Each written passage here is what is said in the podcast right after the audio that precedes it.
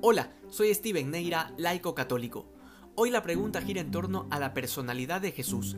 ¿Quién es Él para ti? El Evangelio apunta a una verdadera relación personal con Cristo, y esta relación es imposible sin conocer las Escrituras, en otras palabras, sin leer la Biblia, algo que lo he repetido varias veces, pero que con este pasaje se hace más evidente, porque la gente puede tener mil ideas de quién es Jesús, pero no necesariamente serán reales. De hecho, son muchos los cristianos que se hacen un Cristo a su medida. Siendo así, la vía para conocer al Cristo verdadero y total es a través de las Escrituras y el magisterio de la Iglesia. Hoy Simón confiesa que Jesucristo es el Hijo de Dios, el Mesías, e inmediatamente el Señor le cambia el nombre a Petrus, piedra, Kefas. Recuerda que cada vez que Dios le ha cambiado el nombre a alguien ha sido para darle una misión, y esta no es la excepción, porque ahora Simón se llamará Pedro, que quiere decir piedra, y sobre esta piedra Jesucristo fundará su iglesia. Cuando uno lee esta cita, inmediatamente se pregunta, si el texto es tan claro, ¿cómo es que hay tantas personas que siguen convencidas de que el Señor ve aceptable la existencia de otras iglesias distintas a las que Él personalmente fundó?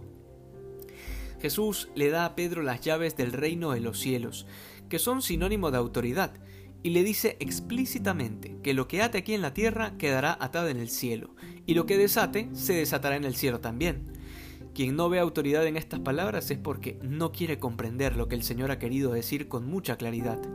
Pedro tiene una autoridad por encima del resto de los apóstoles, y esto no lo hace más santo que los demás, sencillamente tiene una responsabilidad mayor, es todo. Pedro es ese primer papa de la iglesia que lleno de debilidades supo responder a la misión que se le encomendó. Pero no fue perfecto en todo, porque sí que cometió errores, entre los peores el haber negado al Señor tres veces.